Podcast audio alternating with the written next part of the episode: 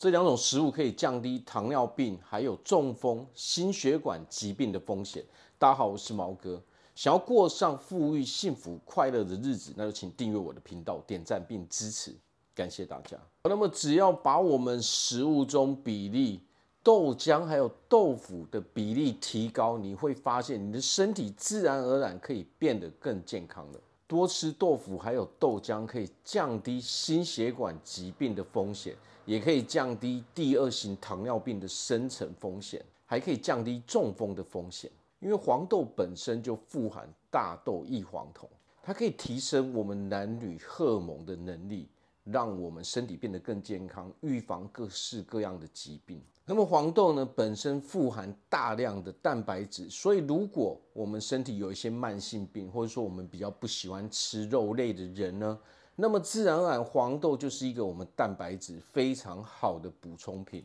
尤其是这些天这些氨基酸，正是我们人体所需要的。缺乏这些东西，我们身体就会变得不健康。所以，只要是植物性的蛋白质，那么我们就可以从大豆上去获取。那么，黄豆本身呢，又富含大量的纤维质，而我们都知道，我们人体有百分之七十的免疫系统都在我们的肠道里面。所以，想要保护好我们的身体。肠道的健康，我们免疫系统的健康，那么自然而然，我们是不是要多摄取大量的纤维质呢？那么黄豆类的制品就是一个非常好的来源。那么大豆类的东西，尤其是豆腐、豆浆，这是随处我们都可以取得的非常健康的东西，所以对我们来说也是非常方便的。而只要我们把这一些大豆类制品的比例提高的时候，你会发现你的身体会变得越来越健康了，你也更容易远离那些糖尿病的风险、那些心血管疾病的风险了。